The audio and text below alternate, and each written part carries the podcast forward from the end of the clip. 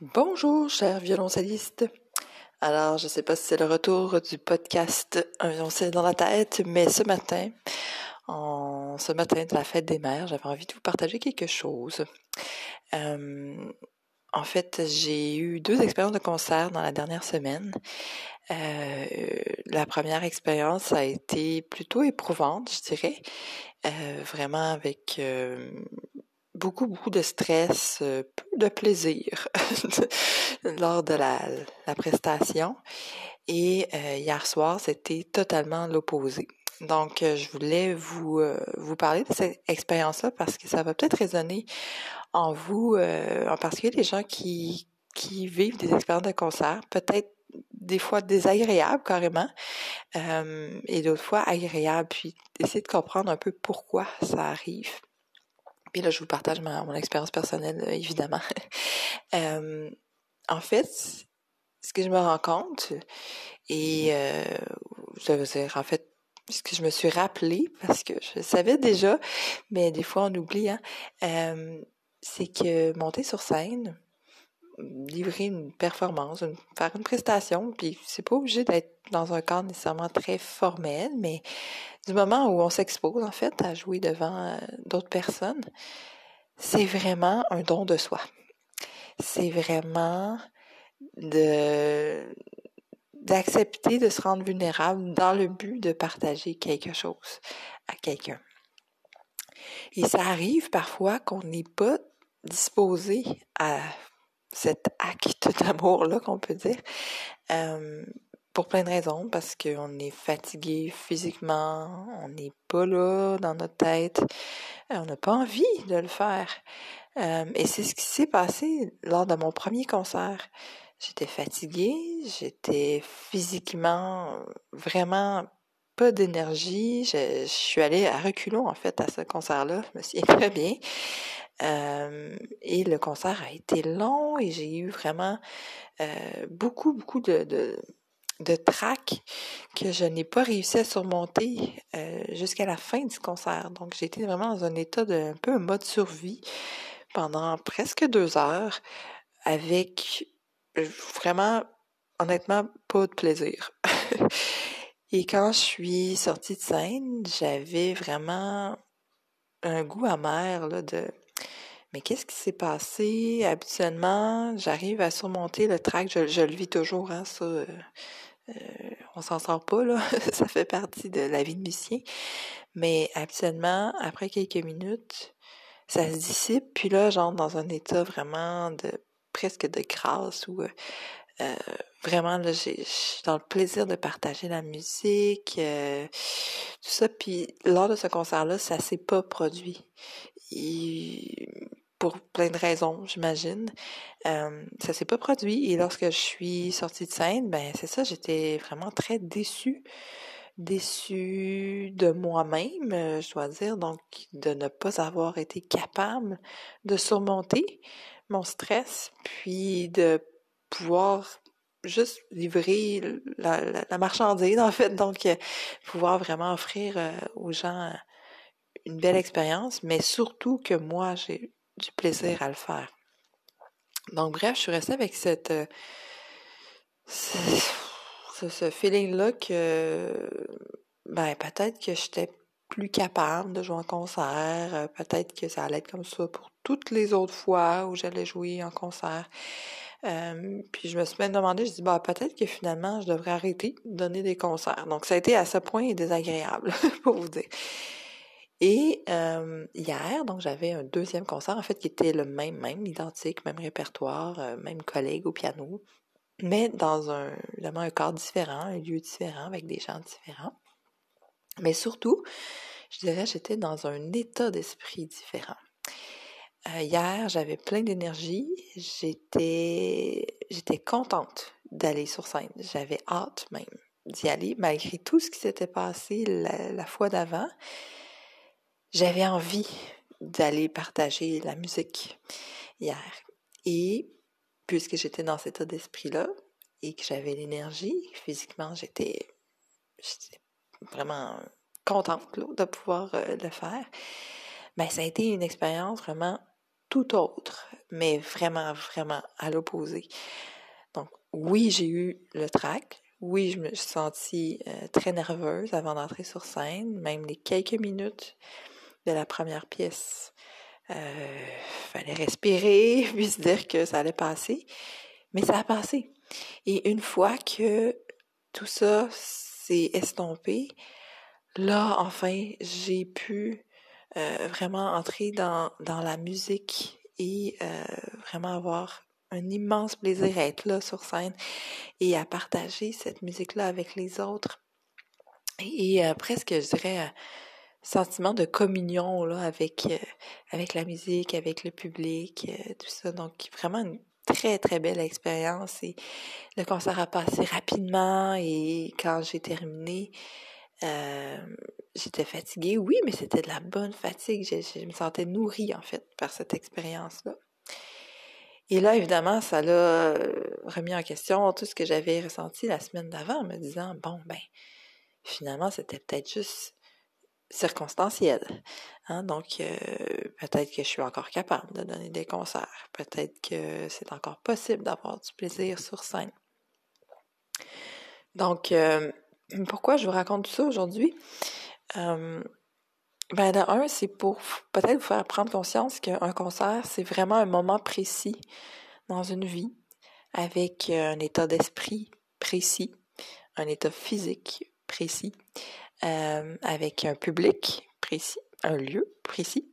Donc, vraiment, c'est un moment dans une vie, mais ce n'est pas un moment qui nous définit comme musiciens ou encore moins comme personne. C'est, c'est une photo de un moment qui s'est passé. Il peut avoir été désagréable, comme il peut avoir été très agréable, mais ne restez pas sur l'impression que vous ne pouvez jouer en concert ou que euh, tous les concerts vont désagréables si vous avez vécu une mauvaise expérience. Tout ça peut changer parce que chaque concert est unique. C'est une rencontre avec un public, mais c'est aussi une expérience personnelle unique parce qu'on est différent d'une journée à l'autre. On évolue. Euh, et donc, ça peut être vraiment totalement différent d'une fois à l'autre. Donc, ça, c'est la première chose que je voulais vous partager. La deuxième, c'est que rappelez-vous que faire de la musique, monter sur scène, c'est un don de soi cherchez, ne cherchez pas à recevoir quelque chose lorsque vous montez sur scène ou que vous jouez devant des gens. Cherchez plutôt à donner quelque chose. Si bien sûr vous êtes dans le bon état d'esprit pour le faire. Si vous vous sentez moins bien cette journée-là, pour plein de raisons, c'est aussi correct de juste passer au travers de votre pièce en espérant que tout se passe grosso modo, de façon correcte, donc être un peu en mode survie. C'est correct. Mais si vous vous sentez bien, si vous avez envie d'être là, de partager, mais ben go, allez-y. Donnez votre musique, partagez-la avec les autres. C'est un, honnêtement, des plus grands plaisirs qu'on peut ressentir comme musicien, ce sentiment de communion avec les autres grâce à la musique. Et euh, ce matin, donc, euh, en me levant, en ayant toutes ces réflexions-là, je me suis dit, quel beau lien à faire avec la fête des mères. euh, comme maman, on le sait, le, le fait de d'avoir des enfants, tout ça, c'est vraiment un don de soi aussi. Hein, on le vit au, quotidien. Bien sûr aussi les papas et les personnes qui n'ont pas d'enfants mais qui s'occupent d'autres personnes, qui ont un travail qui demande de de s'occuper des autres peuvent aussi bien sûr faire preuve de don de soi. Mais je pensais particulièrement aux mamans ce matin de la fête des mères et au parallèle qu'il y a à faire, en tout cas pour mon, ma propre expérience de musicienne et de maman, à quel point il y a des similitudes parfois dans le fait de, de, de devoir donner alors qu'on n'a peut-être pas l'énergie et les ressources pour le faire, mais il faut quand même le faire. Et il y a des journées plus difficiles, euh, où on se couche le soir en se disant hum, je suis pas très fière aujourd'hui de, de la maman que j'ai été, ça a été difficile. Puis il y a d'autres journées où on a plein d'énergie, puis on a cette ressource inépuisable d'amour pour, euh, pour nos enfants, puis là, on se sent bien, puis on, on est, on est content. Mais dans le fond, peu importe le, le, le, type de journée que vous avez eu, ça reste quand même un don de soi. Puis des fois, ça se passe un peu moins bien parce qu'on a moins de ressources pour donner. Mais d'autres fois, ça donne des expériences extraordinaires.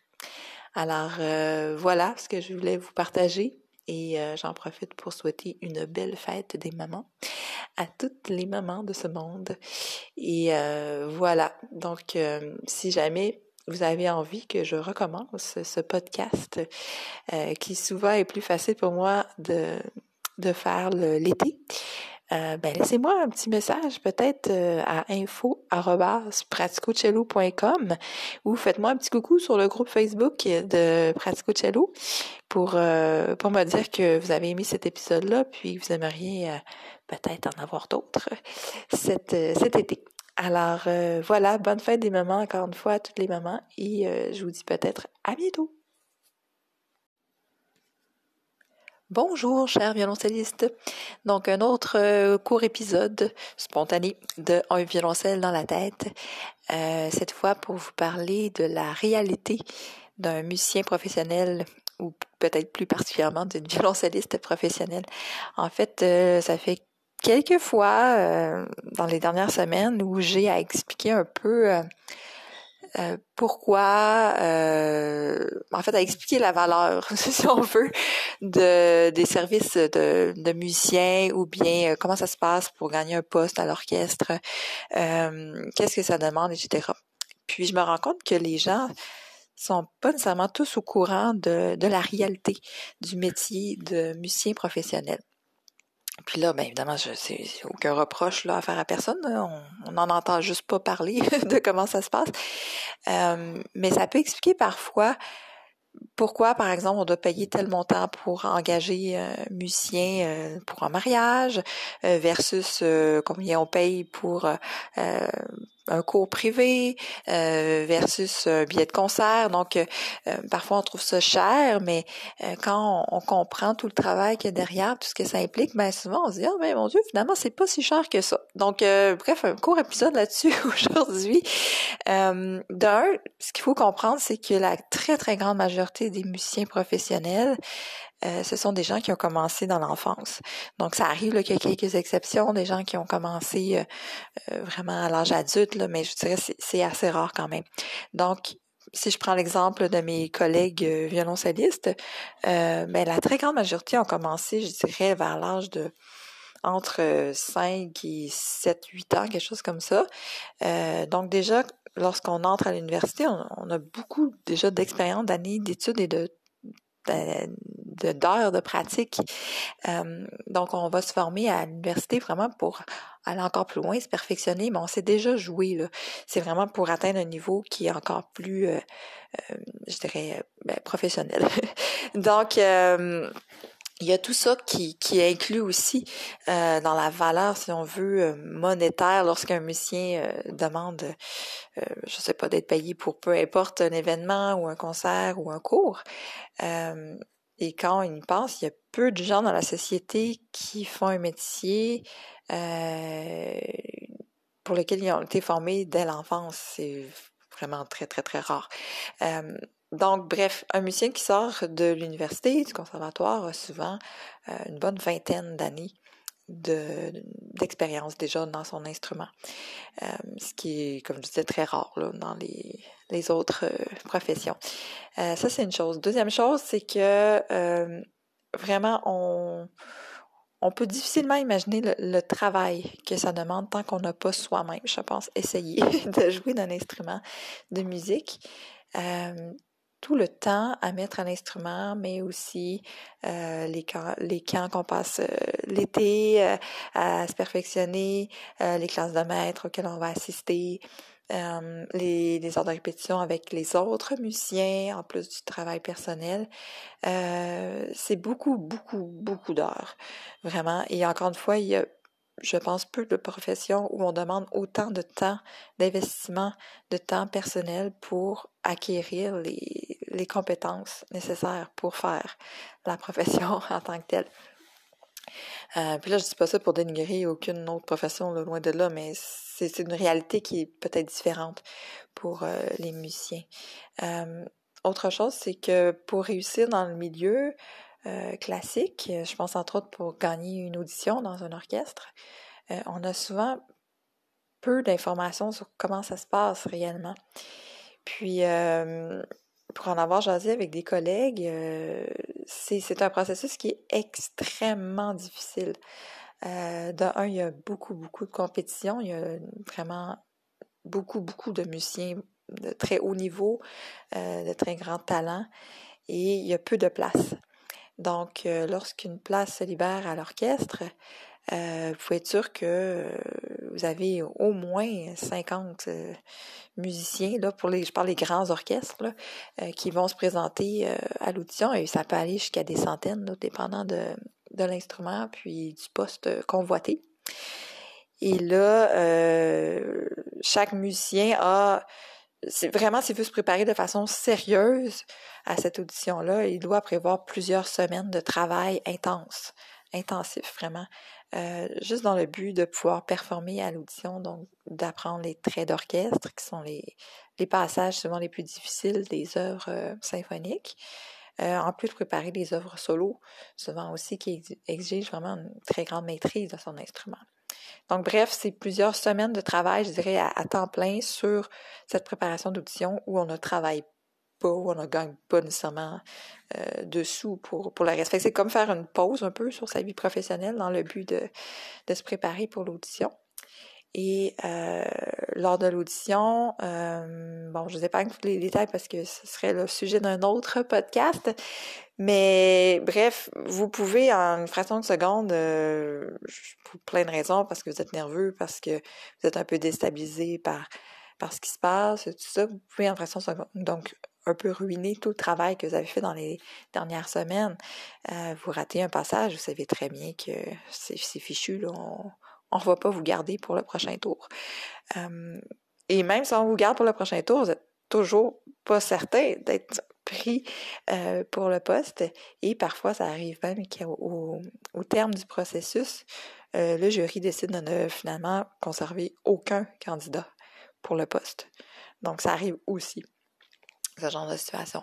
Donc, pourquoi je vous explique tout ça? En fait, c'est pour faire prendre conscience que dans un orchestre professionnel, par exemple, les musiciens qui sont là, qui jouent, ce sont d'excellents musiciens. C'est vraiment les, la crème, la crème. Là. C'est, c'est des gens qui travaillent très fort leur instrument. Ils sont vraiment en forme. Euh, ils sont dédiés vraiment à ce qu'ils font.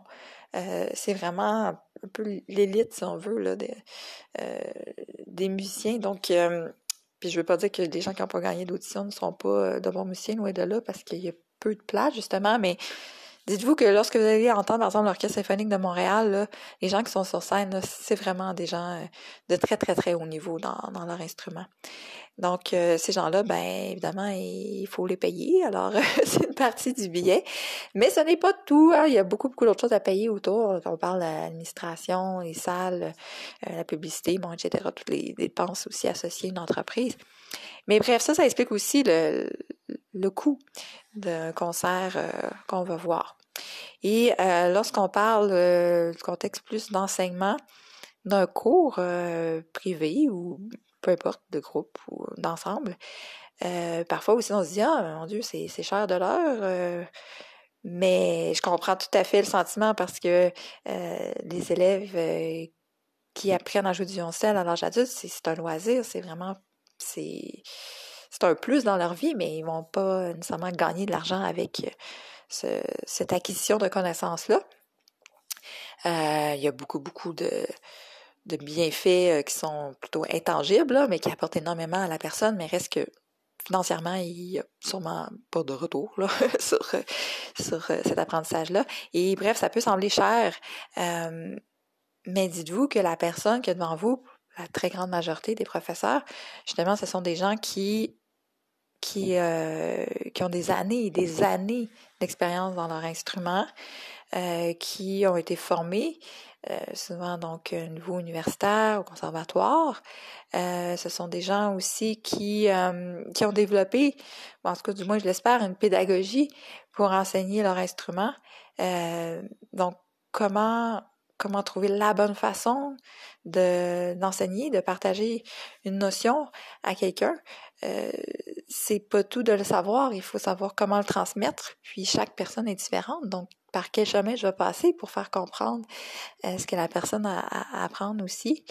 Euh, Bref, c'est beaucoup, beaucoup plus que le temps que l'élève passe avec le, professeur que vous payez, c'est son, son expertise, c'est euh, ses, idées, en fait, aussi pédagogiques, euh, c'est son savoir-faire, c'est son savoir-être, c'est c'est beaucoup plus qu'à l'heure euh, de présence comme telle euh, durant le cours. Et euh, petite parenthèse, mais euh, récemment, on a fait faire des, grosses rénovations à la maison et j'ai pris conscience euh, du tarif horaire de beaucoup de, corps de métier. Euh, et je me suis dit, ouais, ok, il y a quelque chose qui... ici, une grosse prise de conscience pour moi. Euh, puis là, encore une fois, je dénigre aucun métier. Chacun a vraiment son importance. On a tous besoin d'avoir euh, des gens qualifiés pour faire euh, des travaux à la maison, tout ça, puis c'est très important. Mais il reste que lorsqu'on compare le nombre d'années d'expérience de travail qu'on demande à un musicien pour faire son travail, parfois versus d'autres professions où on demande moins de d'expérience ou du moins, euh, comment je dirais, de vraiment de, de, de longues heures de pratique, de, de, de de, de, de, connaissances, tout ça, euh, et qu'on compare le, tarif horaire de ces gens-là avec les musiciens, il y a vraiment aucune commune mesure. C'est des fois c'est vraiment euh, euh on regarde le salaire du musicien puis c'est vraiment ridicule. Euh, donc bref, la prochaine fois que vous avez un cours privé ou bien que vous avez à engager des musiciens pour un événement ou que vous allez voir un concert, gardez ça en tête. Tout le travail que cette personne ou ces personnes ont fait pour arriver là, pour être capable de jouer de leur instrument euh, à ce niveau-là, pour être capable de transmettre leurs connaissances aussi. Et euh, parfois, ça fait juste du bien, je pense, de, de, se le faire dire. Donc, si vous avez l'occasion de juste souligner que vous êtes conscient du travail qu'il y a derrière euh, tout ça, ben ça peut ça peut juste donner une petite tape dans le dos au musicien en question. Alors voilà, c'est ce que je voulais vous partager aujourd'hui. Puis si vous avez des questions sur le métier de musicien ou si vous voulez réagir à ce que j'ai, euh, ce dont j'ai parlé aujourd'hui, ben, n'hésitez pas à m'écrire à info.praticocello.com. Merci, à la prochaine!